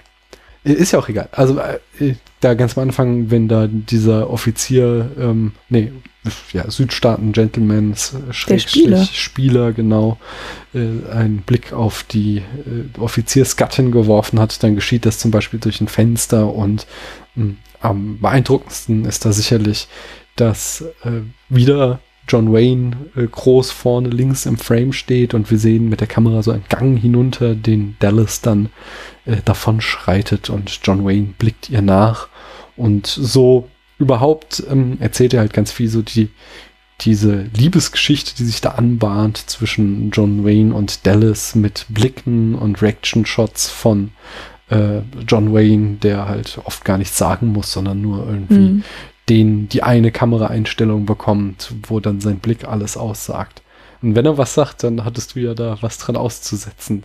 Ja, also nicht in, wenn er nur mal ein, zwei Sätze sagt, dann ist es okay, aber immer, wenn er ähm, alleine mit Dallas spricht, also wirklich zu ihr spricht über seine Gefühle zu ihr, dann ist das immer, also ungefähr das Niveau von Tommy Wiseau. das Mhm. ist ja aber hart jetzt. Nee, ist aber wirklich so. Ich fand die Hose viel schlimmer. Ja, Die, die war irgendwie, also die war erstmal viel zu eng. Sie hat wirklich nicht viel Fantasie äh, übrig gelassen, was den Hintern von John Wayne angeht. Ich glaube, das sollte sexy sein damals in den 30ern. Aber ich musste immer an, an Spiel mir das Lied vom Tod denken, wenn dann irgendwie ein Protagonist äh, sagt, wie soll ich einem Menschen vertrauen, der nicht mal seiner eigenen Hose vertraut oder sowas, weil er sowohl äh, Hosenträger als auch einen Gürtel trägt. Und das hat Oh, halt John Wayne John auch Wayne gemacht. auch. Ja. den Gürtel habe ich gar nicht Ja, gesehen. Hosenträger und einen Gürtel getragen. So, ja, ja. Den Schnitt wollte ich noch loben. Und zwar, äh, dass halt hier die Cutterin Dorothy Spencer auch immer genau weiß, wie lange sie eine Einstellung zu halten hat, bevor sie wieder umschneidet und was dem Film so einen einfach einen guten Rhythmus gibt und Mhm. die ganze Zeit so drinne hält und ähm, ja, ihn einfach leicht und locker, flutschig zu sehen Ja. ermöglicht. Und äh, die Action schließlich finde ich auch sehr cool gefilmt. Da haben wir wieder das Primat äh, der Action, dass wir halt bei der großen Angriffssequenz einfach jederzeit wissen, wer was wie wo wann macht. Es ist immer äh, alles absolut übersichtlich und es ist vor allen Dingen halt wieder eine technische Meisterleistung, wie diese Kutsche im, im vollen Galopp da äh, entlang rast und sie ja mit einem Laster oder sowas nebenher gefahren sein müssen, auf dem dann die Kamera aufgebaut waren. Das waren ja noch unglaubliche Ungetüme in den 30ern. Und die dann halt, also wir haben einfach äh, Tracking-Shots, die halt die Kutsche uns die ganze Zeit im Bild halten, so dass das halt die Kamera mitfährt mit der Kutsche und das in einer unglaublichen Geschwindigkeit, ähm, die einfach, ja, technisch unglaublich beeindruckend sind. Ja, und die Tierquälerei. Das ist natürlich moralisch Mhm. sehr, sehr verwerflich. Das steht Das ganz das außer ich Frage. echt fies. Ja, das stimmt. Aber so rein visuell manch jetzt hat der Film einfach wirklich viel zu bieten. Zum Beispiel auch die tollen Landschaftsaufnahmen. Haben sie gut auch in Szene gesetzt. Hast du so einen outstanding Moment, irgendeine Szene, die dir besonders in Erinnerung geblieben ist jetzt? Visuell oder auch erzählerisch? Nee, also so eine einzige herausragende Szene eigentlich nicht. Mhm. Also mehrere halt, aber Ja, erzähl mal so ein paar. der, der Anfang, also das ist wahrscheinlich nicht das, worauf du hinaus willst. Vielleicht sagst du Nee, selber, welche Szene du gut findest. Nee, ich, also ich habe mir auch eine ausgedacht, aber es ging mir jetzt ja einfach nur darum. Achso, nee, so da habe ich nichts. daran zu, Mhm. die hat nichts besonders gut gefallen einfach. Ah ja, okay, also ich finde tatsächlich diese, die erste Einführung von John Wayne, wenn sie da ankommen, ähm, ihn, er, er feuert einen Schuss ab, um auf sich aufmerksam zu machen, aber mehr in die Luft. Mhm. Und dann stehen sie, sehen sie ihn da so stehen und äh, die Kamera rast auf ihn zu, also im ganz schnellen ähm, Dolly-Fahrt auf ihn zu. Äh, er schwenkt dabei sein Gewehr einmal um die Hand rum äh, und die Kamera wird bei diesem Zoom auch noch so wahrscheinlich sogar, oder also es ist kein Zoom, sondern eine Kamerafahrt, da wird sie nochmal so kurz unscharf. Ich weiß gar nicht, ob es beabsichtigt ist, wahrscheinlich eher nicht, aber es verstärkt nochmal so diesen ersten Auftritt von John Wayne, der ist Äh, Finde ich ganz stark. Es ist, wir hatten uns irgendwie bei Herr der Ringe damals gefragt, ähnlich äh, gute Mhm. Charaktereinführung wie von Aragorn, der ja da auch so unglaublich stark eingeführt wird. Und hier finde ich ist, äh, obwohl er 20 Minuten lang, über 20 Minuten im Film nicht zu sehen ist, ähm, aber immer mal wieder von ihm geredet wird halt, so ist in dem Moment ganz klar, wer hier der Protagonist dieses Films ist mit diesem einen Shot. Das ist einfach geil gemacht. Also ich fand das ziemlich verwirrend, weil ähm, das ja so die, wie du sagst, ersten 20 Minuten so aufgebaut wurde, als wäre Mhm. das so ein richtig, so ein richtig fieser Gangster, ja, Naja. der, der halt einfach, äh, ja, der auf den hohes Kopfgeld ausgesetzt ist. Mhm. Und so wirkt er dann halt gar nicht. Das. Und so ist er ja auch nicht, sondern Mhm. ist ja dann, das ist ja dann der Typ mit dem Herz am rechten Fleck. Genau. Da kommen wir nämlich äh, Mhm. sehr gut dann auch zur eigentlichen großen und wichtigen Frage des Films, worum geht's wirklich? Es Ähm. geht um die, die Klassengesellschaft oder, oder, oder Standesdünkel. Genau. Wir haben in dieser Kutsche mit den neun ähm, Passagieren eine quasi Mini-Gesellschaft mit Hm. verschiedenen ähm, Vertretern, die dann untereinander so ein Moraldrama ähm, ausfechten. Und was auch noch so ist, ja auch so quasi die Kutsche selbst als quasi Metapher für die Zivilisation, Mhm. die dann von außen von der Wildnis bedroht wird äh, und in dieser Zivilisation sich dann eben diese verschiedenen äh, Gesellschafts- äh, ja, oder, oder allegorischen Charaktere äh, für die Gesellschaftsschichten oder sowas da widerspiegeln. Das sind neun Stück und es gibt dann auch immer so eine Dreiteilung. Es gibt drei, die vermeintlich angesehen sind, ähm, drei, die eher so neutral sind und drei, die äh, auf, der, auf dem Vordergrund ehrlos sind. Äh, würdest du die, wen würdest du da wo einstufen? Also mir ist gerade eingefallen, dass zwei ja immer draußen sind, Mhm. die ja dann auch irgendwie völlig andere Gespräche führen. Ne? Genau, die würde ich auf jeden Fall zur neutralen äh, Flügel äh, werten. Die haben auch, wenn sie mal interagieren bei den verschiedenen äh, Stops der Kutsche, dann nehmen die eben auch nicht so eine wertende Position ein, wie es äh, zum Beispiel, ich äh, hau mal einen raus, äh, die Offiziersgattin, die ist halt ganz stark eine von diesen Angesehenen, die dann aber auf die Ehrlosen herabblickt. Mhm. Das ist auch äh, sowas, was mir aufgefallen ist, dass sie so die erste Person ist, die wir kennenlernen Mhm. und ähm, die da auch wie in dem ersten Dorf, in dem die Kutsche abfährt, so Bekannte trifft, Mhm. ähm, die auf sie einreden, dass sie nicht mit der Prostituierten in einer Kutsche sitzen soll. Und da, da, da redet die irgendwie mehr und das ist halt irgendwie wichtig und man denkt, okay, das ist jetzt eine der Hauptpersonen. Ja. Eine der mutmaßlich zwei Hauptpersonen, so in der Art. Mhm. Aber das wird auch komplett zurückgefahren dann, ja. Die spielen eine immer kleinere Rolle. Ja, aber es ist ja dann auch wieder genau wie du, also den, der Outlaw ähm, Ringo, der, der gehört ja in die Fraktion der Ehrlosen und genauso wie jetzt bei der Offiziersgattin wird da halt einfach ein falsches Spiel gespielt. Das wird halt auf der Oberfläche so getan, als wäre sie eine wichtige Person und halt eben auch ähm, irgendwie eine angesehene Person, eine moralisch hochwertige, aber im Laufe des Films entpuppt sich ja immer mehr, dass die, ähm, dazu gehört halt einfach noch der Bankier auch und ähm, dieser Südstaaten-Gentleman-Spieler, dass die halt auf der Oberfläche halt irgendwie so tun, als wären sie was Besseres, aber alle haben ja irgendwie auch ein Geheimnis. Also der, der Banker hat halt die Löhne gestohlen, Mhm. der äh, Gentleman ist eben ein Spieler und die, okay, ist jetzt irgendwie nicht das moralische äh, Geheimnis, aber die, die Offiziersgattin ist halt schwanger, ohne dass die anderen das wissen. Mhm. Ähm, und auf der anderen Seite steht dann natürlich die äh, Hure, der Säufer und äh, der Outlaw. Also Outlaw hast du schon selbst gesagt, der wirkt irgendwie viel netter, als am Anfang immer, wenn noch von ihm geredet wird, äh, der Fall zu sein scheint. Der Arzt, der halt ein Säufer ist und deswegen da aus der Stadt gejagt wird, bei dem stellt sich dann halt im Lauf des Films, ja, also der der bringt ja dann das Kind zur Welt und zeigt dann doch wieder auch, dass er ein gutes Herz Naja, und ein er kompetent hilft dabei, das Kind zur ja, Welt ja, zu bringen. er br- hilft dabei, das Kind zur Welt zu bringen. Das, natürlich macht er nicht die Arbeit, das steht ganz außer Frage, aber der Film inszeniert es ja so, dass er jetzt irgendwie, obwohl er die ganze Zeit besoffen ist, da jetzt mal äh, quasi sich zusammenreißen muss und in dem Moment, wenn er gefordert ist, äh, das ja dann auch quasi ihm gelingt. Mhm.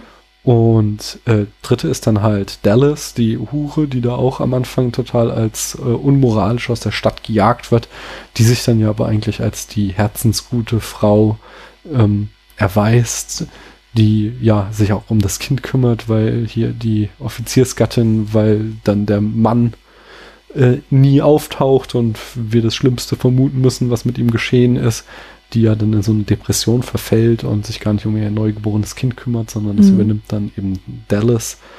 Und äh, es ist auch so eine ganz lustige Ambivalenz, weil auch so ganz klassisches im Western, dass es irgendwie so die gute und die äh, böse Frau gibt und die gute, die kriegt am Ende irgendwie den, äh, die, die darf mit dem Cowboy in den Sonnenuntergang reiten und die böse Frau, die rettet am Ende nochmal ihren, ähm, äh, ja, ihre Seele, indem sie irgendwie was tut, um äh, quasi äh, sich von ihren Sünden zu befreien und eine gute Tat.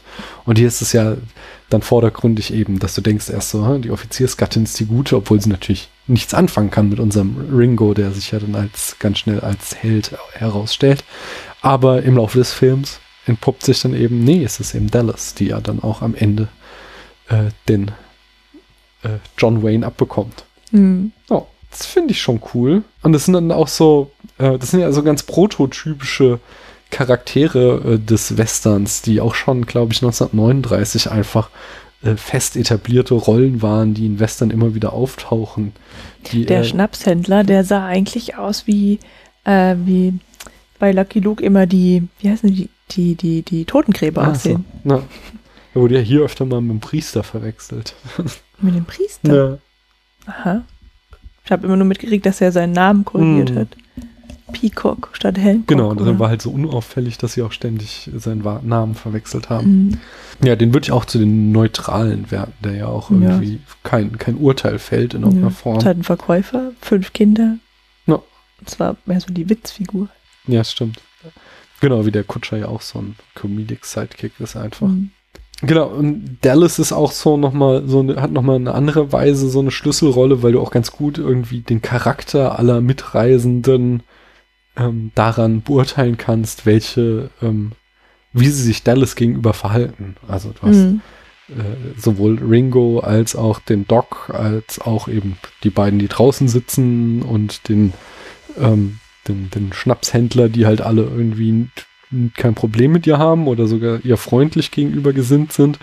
Und dann die anderen drei, die Fraktionen, die sie halt total verachten und sich sie total schlecht immer behandeln. Da gibt's ja beim ersten Stop dann gleich diese Szene, wo sie irgendwie äh, am Essenstisch sich neben die Offiziersgattin setzt und genau, und Mhm. die wechselt dann die Tischseite und geht an, ans andere Ende des Raums, damit sie nicht in der Nähe sitzen muss von diesem verruchten Weibsbild. Hm. Aber zum Glück erfahren wir ja auch, warum sie diese, äh, warum sie so verrucht ist. Mhm. Also warum sie Prostituierte geworden ist. Weil irgendwie ihre Familie ermordet wurde und sie hat äh, quasi keinen anderen Job gefunden hat. So in Ja. der Art, oder?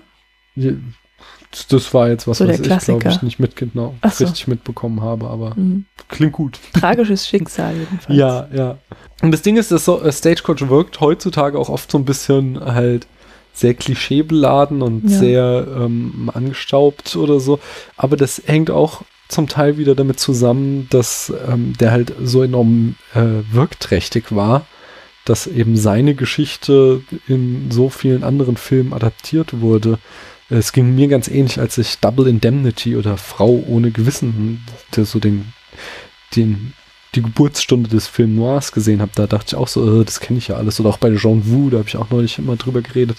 Äh, Actionfilme der 90er, die ist halt auch alles für mich voll klischeebeladen und schon tausendmal gesehen wirkt. Aber natürlich waren die das dann, die die entsprechenden Tropes erfunden haben und äh, später von anderen Filmen kopiert wurden. Und hier ist es nämlich auch so, äh, erinnerst dich noch, ähm, als Lena in unserer Action-Heldinnen-Folge den Brust-Fragebogen ähm, ausgefüllt hat oder äh, besprochen hat, da sagte sie, ihr Lieblingsgenre wären dysfunktionale Familien oder Ersatzfamilien in fliegenden Gefährten.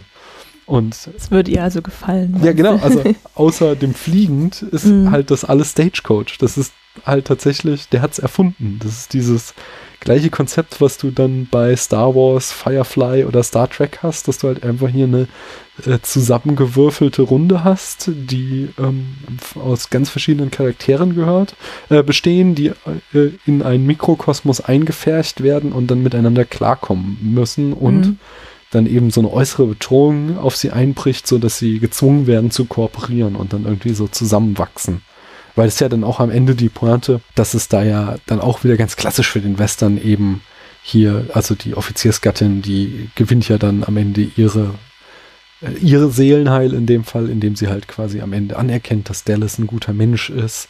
Ähm, Aber sie schafft es nicht, sich bei ihr zu bedanken und gibt ihr nicht mal diese Decke oder den Mantel, den sie in der Kutsche geliehen hat. Ja, aber sie hat ja trotzdem noch so einen Verabschiedungsmoment, wo sie ja dann ja, das erste Mal mit ihr redet überhaupt. Da ja, aber es ist halt ja nicht richtig. Also Dallas denkt, da kommt jetzt vielleicht was, aber es kommt halt nichts. Ja, aber es also ist. Also ich finde, hat sie äh, quasi sie das nochmal auf die Spitze Weg. getrieben, ja, weil oh. dann kommt auch irgendwie so eine Amme oder irgendwie eine Angestellte und nimmt Dallas dann das Kind ab und das Dallas sich halt die ganze Zeit gekümmert mhm. hat und da kommt einfach gar nichts. Ach, ich fand das schon, dass da am Anfang, am Ende noch so, so ein kleines Moment des, des Verstehens drin steckte. Aber hast Aber du denn nicht Dallas Gesichtsausdruck gesehen? Ja. Sie hat das selber so. Also sie war ja dann auch beleidigt. Na gut. Hm. Das würde auch eigentlich gut passen, weil die anderen, also der, der Bankier, der wird dann gefangen genommen. Ähm, äh, weil an der Heimatstadt dann sie herausgefunden, mhm. offensichtlich wurden die ähm, Telegrafen repariert. Und sie haben dann nämlich herausgefunden, dass er die Löhne gestohlen hat. Und äh, der Spieler, Schrägstrich äh, Gentleman, der ist halt gefallen beim äh, großen äh, Überfall der Indianer und äh, hat ja somit, also er hat ja dann schon irgendwie Erlösung gefunden was ich hier noch ganz spannend finde, ist ja auch diese Figur des Bankers, dass da ja auch, äh, äh, also John Ford war ja voll die linke Socke. Das ist auch so was, was mich sehr fasziniert hat an, an ähm, Früchte des Zorns, dass mhm. du halt da irgendwie die, gleich in der ersten Szene hast du so, so einen Dialog, wo sowohl Kapitalismus als auch Kirche so krass äh, kritisiert werden, wie ich es einfach in einem Film aus den 40er Jahren nicht erwartet hatte und äh, dass er da kein Blatt vor den Mund nimmt, sondern einfach äh, eine bittere, äh, vor allem Kapitalismuskritik in diesem Film inszeniert, äh, hat mich sehr, sehr begeistert. Und das steckt hier halt auch total drin, eben in dieser Figur des Bankers, der ähm, halt einfach auch so ein, so ein äh, Anspielung eben auf äh, The Great Depression, also die Weltwirtschaftskrise war in den 30er Jahren, der da halt irgendwie in der Kutsche sitzt und die ganze Zeit von Deregulierung, also der Markt soll dereguliert werden und die Steuern für die Reichen sollen gesenkt werden, dann wird es allen gut gehen, jetzt lässt er die typischen kapitalistischen Sprüche ab und zugleich hat er sich halt die Gehälter von den Arbeitern unter den Nagel gerissen, was halt ja ein eindeutiges äh, Bild ist, um mit dem John Ford klar macht, was er von diesen Menschen hält. Mhm. Der dann wieder als Allegorie für Bank an sich fungiert. Ähm, ist dann eigentlich Curly, dieser Marshall, der draußen sitzt, ist es der Staat, ja, oh, der die Geschicke lenkt, haha. Und wer ist dann Buck, der Kutscher? Das ist die Exekutive. Nee, die, nee, wenn dann hier die, ähm, die Infrastruktur. Also, weißt du, also okay. war ja die ganz wichtige Rolle eben dieser Postkutschen, dass sie damals im Wilden Westen dafür gesorgt haben, dass die Leute von A nach B kamen mhm. und so. Äh, die Weißen von A nach B kamen. Bitte?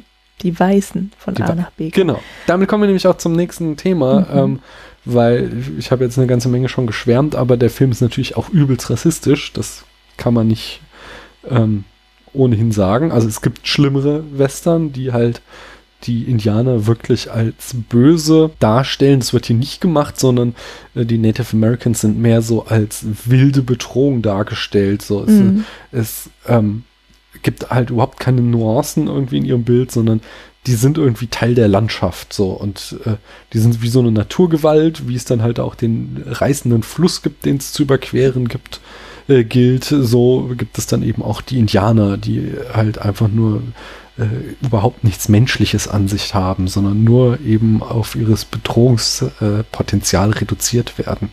Naja, das gibt ja noch die, den einen ähm, Hacienda-Inhaber oder Mhm. also den, äh, den einen Wirt, Ja. der wohl Mexikaner ist, Mhm. ja. Und äh, das hat auch so, so jemanden, den die halt irgendwie nicht für voll nehmen, ja, Mhm. weil es eben Mexikaner ist und nicht einer von diesen weißen, Ja.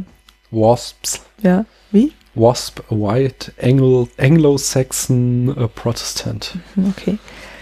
Aber der hilft denen halt. Ja, der Mhm. versorgt die da und, und, ähm, und stattet sie auch mit allem aus, was sie brauchen. Und der hilft dem Baby auf die Welt zu kommen. Mhm. Und Dallas, die irgendwie in der Geburt, wie, also die Geburt quasi organisiert, Mhm. ja, die spricht ihn auch gleich an, er soll mal seine Frau herholen, ja, weil Frauen ja per se einfach sich auskennen mit Geburt. Die Frau kommt dann auch rein und ich weiß gar nicht mehr, wer es war, bei einer dieser Kutschgäste schreit dann, eine Wilde, eine Wilde und hat irgendwie Angst vor ihr. Und am Ende hilft sie dann auch gar nicht bei der Geburt, so sondern geht Singen. raus und singt. das war auch sowas, was ich nicht ganz Mhm. verstanden habe. Aber gut, wenn, also wenn ich in meinem Haus so beleidigt würde, Mhm. ja, würde ich ganz bestimmt nicht rausgehen und singen. Ich habe neulich eine ähm, Folge von dem ähm, amerikanischen Politik-Podcast The Intercepted gehört, ähm, wo der Gast, den sie da hatten, ähm, die These aufgestellt hat, dass quasi Western ähm, der Beginn der Fake News war, ne? weil Mhm. eben so diese Mythologisierung und Idealisierung der Art und Weise, wie die Amerikaner den Ureinwohnern das Land weggenommen haben, äh, einfach den Samen gesät hat für dieses, äh, wir erzählen Geschichten ganz ähm, fernab von den Tatsachen, den Fakten, die, wie sie Mhm. tatsächlich geschehen sind. Und eben so ein sehr äh, freundliches und die Welt sich so hinbiegendes Bild gezeichnet haben, was eben heute immer noch mit so Fake News oder halt Fox News äh, geschieht, wie die sich die Welt schön machen, wie Mhm. sie ihnen gefällt. Ja, ich kenne ja Western hauptsächlich äh, durch Old Shatterhand, ja. Mhm. Und mit dem halte ich es auch, ja. Also ich würde auch sagen, die Indianer, das sind alles äh, Blutsbrüder. Es ist halt auch Ja, total ist ja- ist ja problematisch, auch dieses ja, natürlich Bild vom ist es auch- Wilden. Das So. ist ja auch total herablassend, klar. Ähm, nee, aber das, ich mag tatsächlich auch eben diese Western nicht, weil die aus der, aus der Sicht dieser, der Invasoren quasi erzählt werden. Ja. Und der Film fing ja auch an in so einem Vor- oder so, zumindest auf so einer Dienststelle Genau, dieser Prolog, dieser dem- kurze. Ja. von der Armee. Mhm. Und da hatte ich dann schon wieder keinen Bock mehr auf den Film, No. weil ich das dann noch schlimmer finde, natürlich als die Zivilpersonen. Die Kavallerie, sind. die immer zur rechten Zeit kommt. Wie, was war am Ende Ja, genau. Deus die. Ex Kavallerie? Werden sie dann gerettet von der Kavallerie, die Mhm. aus dem Nichts kommt. Ähm, bei dem Rassismus, da gibt es also da gibt's halt diese eine Szene, die ähm, was halt das Ganze irgendwie so auf die Spitze treibt, wenn dann hier der Spieler nur noch eine Kugel hat und äh, die will er dann, äh, damit will er dann eben die Offiziersfrau erschießen. Und das ist so ein, äh, eine Erzählfigur, die es schon in diesem schrecklichen Birth of a Nation gab, diesem ultrarassistischen Film aus den 1910er Jahren, der aber irgendwie auch so sehr einflussreich war, weil er sehr viele filmische Techniken erfunden hat. Und da gibt es eben das auch so eine Szene, wo äh, quasi die Südstaaten am Verlieren sind und äh, bevor jetzt irgendwie die Frauen den Sklavenarmeen und den Wilden überlassen werden äh, und ein Schicksal schlimmer als der Tod zu erleiden haben, äh, werden sie dann lieber umgebracht. Und dies wird hier halt auch aufgegriffen. Nur Mhm. dann aber halt mit dem Dreh, dass äh, halt John Ford ihm das nicht durchgehen lässt quasi, sondern Mhm. in dem Moment, wo er dann die Frau äh, ermorden will, damit sie nicht den Indianern in die Hände fällt, wird er halt selbst erschossen. So. So, sowas wie der Gnadenschuss. Ja. Genau, aber das ist halt, also das ist halt sowohl rassistisch als auch sexistisch, weil er halt eher, also es ist halt so super patriarchal, dass er halt sich das Recht Mhm. herausnimmt zu bestimmen über das Leben der Frau, äh, weil er die, meint, er hat jetzt die, es liegt an ihm zu entscheiden, dass sie jetzt zu sterben hat, damit sie nicht in die Hände der Indianer fällt und dann halt äh, das andere ist halt eben auch so ein, ja, so ein halt total unnuanciertes Bild wieder, das davon ausgeht, dass die ja natürlich das Schlimmste mit ihr anstellen, was man sich nur vorstellen kann. Immerhin war es nett gemeint. Ja? Ja, aber das Gegenteil von nett ist nett gemeint oder so. Das klingt ja voll gut, ja. Ja, ich weiß nicht. Und dann apropos Sexismus, nicht, ist dieses, ist auch so ein ganz klassisches Western-Trope, dass ja am Ende ähm, Ringo quasi um dieser Gewaltspirale zu entweichen und nicht mehr das Leben des Outlaws zu führen, er dann eben als Ausweg angeboten kriegt, mit der Frau sich niederzulassen und ein ruhiges Leben zu führen.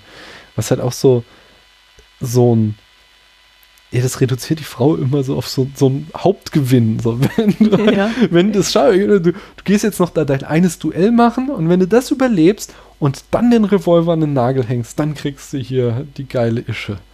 Ja, wobei ähm, das bei ihr ja ähnlich ist eigentlich, ja. Ähm, Es war ja irgendwie seine Idee, sie da mit auf seine Ranch zu nehmen. Mhm.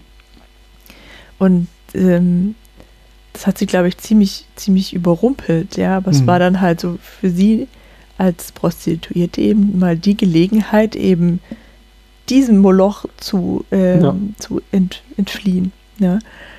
Und ich glaube, das war auch der Grund, warum sie dann letztendlich auch zugesagt hat, ja. Weil es halt eine Gelegenheit für, für sie ist, halt ähm, ein ehrbares oder halt ein normales Leben zu führen. Genau. So. Okay, also haben sie sich eigentlich ganz gut ergänzt. Ja. Aber ich dachte schon, das ging alles eher so von ihm aus, ja. Sie Mhm. fand es zwar irgendwie toll, dass er immer sie unterstützt hat und, und ähm, den anderen klar machen wollte, dass sie mindestens genauso viel wert ist. Ja, okay, aber das ist jetzt auch mal ganz ernsthaft Mhm. einfach die Zeit, die die Dass Phase. er fragt. Genau, Mhm. dass irgendwie Frauen anfangen, irgendwie Männer zu erobern. Das dauert noch einige Jahrzehnte. Ja, aber Kino, das ging halt alles doch passiert. sehr schnell. Aber gut. Ja, Ja, das, das, das stimmt schon. Aber das fand ich, wie gesagt, eigentlich ganz süß, wie diese, ähm, also es ging halt total schnell und du hast ja auch irgendwie mal gefragt, so, die kennen sich doch gar nicht erst, äh, noch gar nicht. Aber das hatte eben einfach die Kamera gut eingefangen, dass die sich immer wieder so mit Augen ausgezogen Mhm. haben, dass man schon mitgekriegt hat, die stehen aufeinander. Es ist halt einfach, er war fasziniert von ihr und sie äh, merkte halt, oh, der behandelt mich wie einen Menschen und nicht Mhm. wie die anderen als hat sie Aussätzige. dann wiederum fasziniert. Genau. Und das fand ich wirklich, das fand ich sehr, sehr schön inszeniert, Mhm. diese Dynamik zwischen den beiden. Ja, es waren halt beide so pragmatisch und vernünftige, pragmatisch orientierte und vernünftige Menschen. Mhm. Und lieb einfach. So lieb. Ja. Hast du noch was? Hm, nein, ich glaube nicht. Nicht? Hast du öfter mal während des Films irgendwie auch. Deinen Unmut geäußert? Hast du nichts, was du jetzt kritisieren möchtest? Doch, doch, hatte ich doch jetzt. Hast also, du schon alles. Der Hauptpunkt war, war der Rassismus. Hm, ja. Mhm. Ich habe noch ein Easter Egg und zwar ähm, kurz vor dem Duell am Ende dann in Lordsburg. Äh, da will sich dann eben Ringo mit, ähm, wie heißt er? Äh, Luke Plummer und seinen Brüdern duellieren. Und da sehen wir Luke Plummer am Pokertisch sitzen und er hält äh, auf der Hand äh, zwei schwarze Asse und zwei schwarze Achten und dieses Blatt nennt man The Dead Man's Hand und der Legende nach soll das nämlich Wild Bill Hickok äh, auf der Hand gehabt haben, kurz bevor er ermordet wurde. Wo auch immer das gewesen ist. Ist auch so ein Outlaw, ein ganz berühmter, nicht? Ja, kommen wir zur Rezeption. Magst du uns da den ersten Fun Fact vorlesen? Der Film spielte 1,1 Millionen Dollar ein, also mehr als das Doppelte seines Budgets und war somit ein Erfolg. Bis dahin hatte kein Walter Wanger-Film so viel eingespielt. Genau, und zusammen äh, mit einigen anderen Western aus dem Jahr 1939 sorgte Stagecoach für das Wiederbeleben des Genres und das Verweben von Drama-Aspekten, die wir jetzt eben ausführlich besprochen haben, führte zudem dazu, dass äh, man immer sagt, Stagecoach habe dieses Genre erwachsen werden lassen. Ford wurde im Interview gefragt, warum die Indianer im Höhepunkt des Films nicht einfach die Pferde der Postkutsche erschossen hätten. Da habe ich mich auch Hm. gefragt. Ne? Seine lapidare Antwort lautete, Weil da der Film schon zu Ende gewesen wäre. Äh, Stagecoach war dann der erste von insgesamt neun Filmen, die John Ford im Monument Valley drehen sollte. Und äh, das hat daher auch äh, ganz gerne mal den Spitznamen John Ford Country. Orson Welles nannte den Film die perfekte Anleitung fürs Filmemachen und sagte, dass er ihn in Vorbereitung auf Citizen Kane mehr als 40 Mal angesehen habe. Boah. Hat es jetzt 15 Jahre gedauert, ihn 40 Mal anzuschauen? Nee, nee, er hat ja schon, ich glaube, 42 Citizen Kane gemacht. Also in, innerhalb von drei Jahren hat er ihn 40 Mal angeguckt. Also jeden Monat einmal. Ja. Zwischen 1946 und 1949 gab es insgesamt drei Radioadaptionen des Films. Ähm, bei der von 1949 sprachen äh, John Wayne und Claire Trevor ihre Rollen noch einmal selbst. 1966 dann erschien ein Remake von Regisseur Gordon Douglas, unter anderem mit Bing Crosby. Die deutsche Synchro blieb ihrer Tradition treu und nannte den Film aus irgendeinem Grund San Fernando. Ebenfalls 1966 erschien Ombre äh, von Martin Rich mit Paul Newman in der Hauptrolle, der so eine Variation des Themas darstellt. Und die Lucky Luke-Ausgabe Die Postkutsche ist eine Hommage an Stagecoach. Genau, außerdem 1986 erschien noch ein TV-Remake von Ted Post mit Willie Nelson, Chris Christopherson und Johnny Cash. Mhm. Wow, ich will die Lucky Luke, das Lucky Luke Band lesen. Den Lucky Luke Band. Kennst du den nicht? Nee, oder Kann vielleicht doch. sein, dass wir den sogar hier stehen haben. Ich kenne den noch, auf jeden Fall. Die originalen Negative des Films gingen leider verloren. Alle heutigen Versionen gehen auf ein Negativ zurück, das 1970 aus der Privatkopie von John Wayne rekonstruiert wurde. Mhm. Krass. Kommen wir zu den Preisen und Bestenlisten. Stagecoach erhielt zwei Oscars. Einmal Thomas Mitchell für die beste Nebenrolle als betrunkenen Doktor Mhm. und zudem erhielt er den Oscar für die beste Musik. Ah, die war gut. Ja. Ja.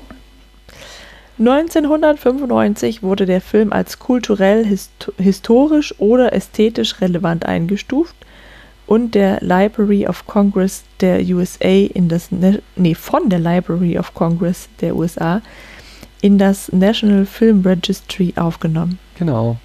Das American Film Institute wählte ihn 1998 auf Platz 63 der 100 besten Filme aller Zeiten und äh, in der Liste der besten Western aus dem Jahr 2008 landete er auf Platz 9. Mhm. Und die obskurste Auszeichnung ist aber sicher, dass der Vatikan Stagecoach in eine Liste von 45 großartigen Filmen aufnahm. Da hab ich Wer hätte das gedacht, dass sie sich mit sowas Weltlichem Ja, beschäftigen? dann wahrscheinlich ja nicht. Ist, die sehen da bestimmt irgendwelche christlichen Metaphern drin. Und ich kann mir vorstellen, so dieses Moment der Vergebung, das hat doch Jesus auch immer gehabt. Hm, Dann ist Ringo Jesus? ah, nee, der ich weiß ja nicht, wer. Curly ist. Ist vielleicht der. Ja. Jedenfalls aber dieses, dieses, äh, dieses, ja, Jesus ist ja auch immer zu denen, die nicht angesehen war, gegangen und Mhm. hat dann die irgendwie geheilt. Ich denke, kann mir vorstellen, dass da irgendwie sie ihr christliches Motiv drin fanden. Ja, stimmt. Naja, jedenfalls. Und die hieß nämlich doch Miss Mary, die das Kind Nein, bekommen Ich hat. bin mir sicher, dass die Lucy hieß. Anyway.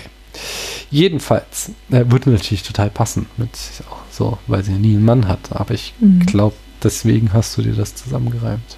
Nein, Es war die Offiziersgattin. Miss Mary. Hm. Ne, Mrs. auch. Natürlich war sie eine Mrs. Sie war verheiratet. Mary.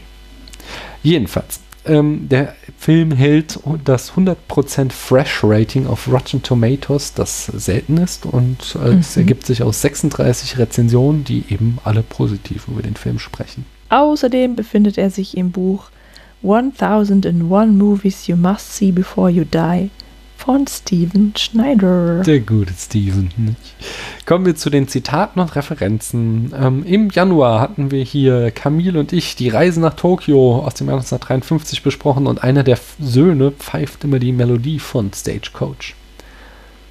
Bei In 80 Tagen um die Welt von 1956 haben wir auch ein Zitat, nämlich der Passepartout springt so auf die Pferde, die die Kutsche ziehen, wie Ring Ringo es tat. Genau, in der Verfolgungsjagd gibt es so eine Szene, wo Ringo von Pferd Mhm. zu Pferd nach vorne springt, um aufs Vorderste zu gelangen, um damit die Kutsche steuern zu können, weil der Kutscher angeschossen wurde.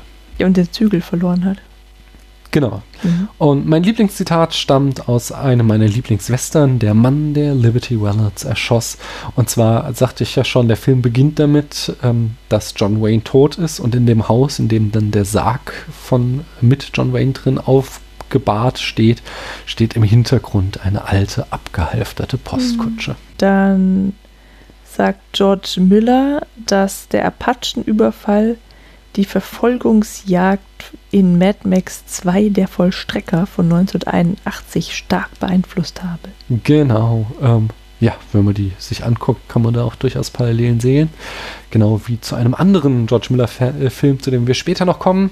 Aber zuerst, ebenfalls 1981, kam Riders of the Lost Ark heraus und dort zitiert äh, Spielberg noch einmal den berühmten Stunt von Yakima Kennard, äh, wenn er unter die Kutsche sich fallen lässt. Hier ist es aber Indy, der sich unter ein Auto fallen lässt. Ähm, in Zurück in die Zukunft Teil 3 Mhm. von 1990 fahren Marty und Doc Brown mit dem von Pferden gezogenen DeLorean durchs Monument Valley.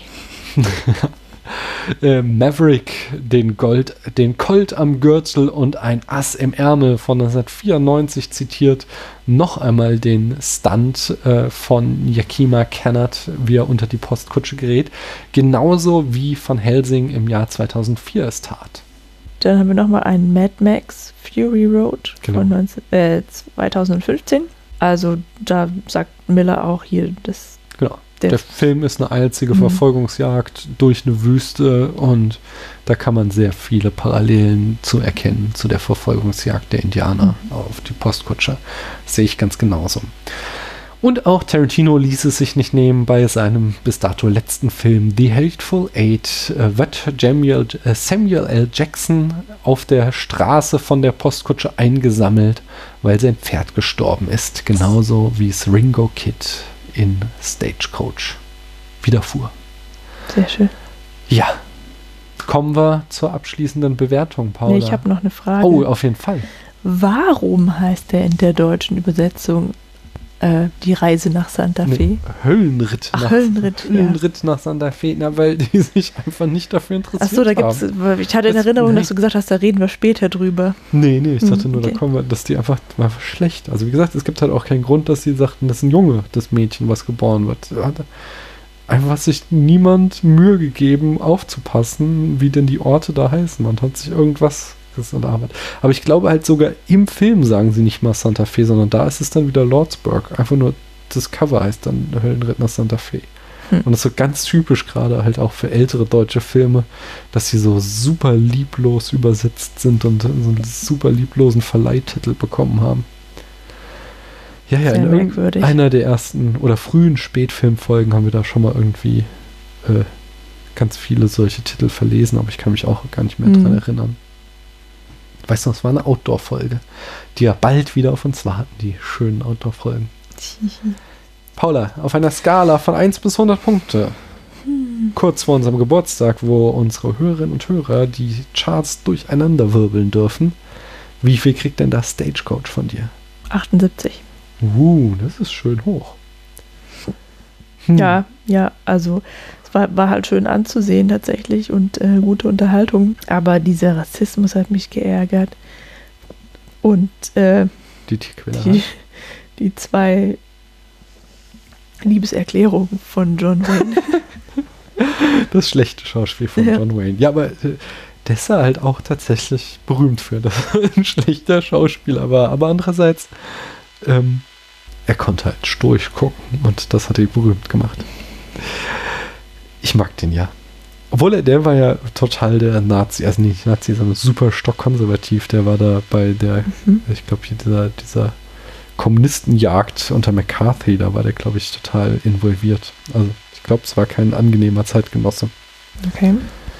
Tja, aber das sind sehr viele nicht, nicht, die wir uns angucken oder deren Filme wir gucken und die dann im wahren Leben unangenehm sind. Hm, Ich gebe ihm noch ein bisschen mehr, weil ich ihn ja auch die ganze Zeit so gelobt habe. Ja. Ich gebe dem Film 85 Punkte für seine tollen Bilder, für seine ähm, Wirkmächtigkeit, für seine grandiosen Stunts, für ähm, John Wayne, für John Ford, für Yakima Kennard, für Äh, alles Mögliche und den Abzug bis nach ganz oben, den kriegt er auch bei mir für eben das unreflektierte Bild der amerikanischen Ureinwohner Mhm. und für äh, vor allem den, die Tierquälerei. Das ist schon echt Oh übel, ja, die dass habe ich ganz da- vergessen. Hast du nicht eben erwähnt? Nee, bei, bei, der, bei, der, bei der Wertung nicht. Ja, so.